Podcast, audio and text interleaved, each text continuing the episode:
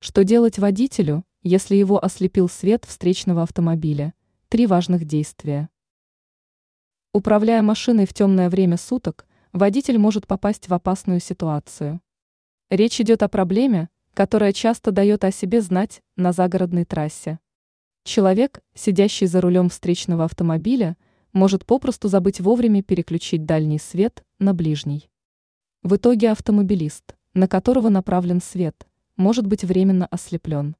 Такое обстоятельство нередко приводит к фатальным последствиям. Необходимо срочно принимать меры. Какие именно? Об этом написано ниже. Дать сигнал водителю встречного автомобиля. Нужно моргнуть фарами.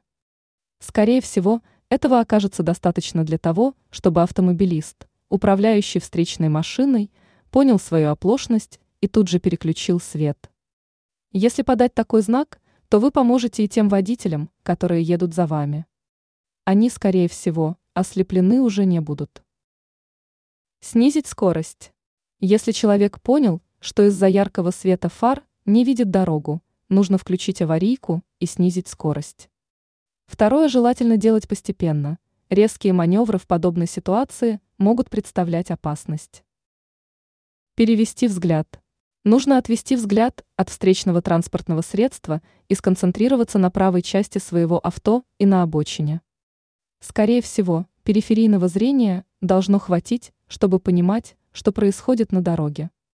Может помочь и такой прием – зажмурить левый глаз, а правый – оставить открытым. Когда машина с ярко светящими фарами проедет мимо, левый глаз следует открыть, а второй – на время закрыть. Действуйте осторожно, чтобы контролировать дорожную ситуацию.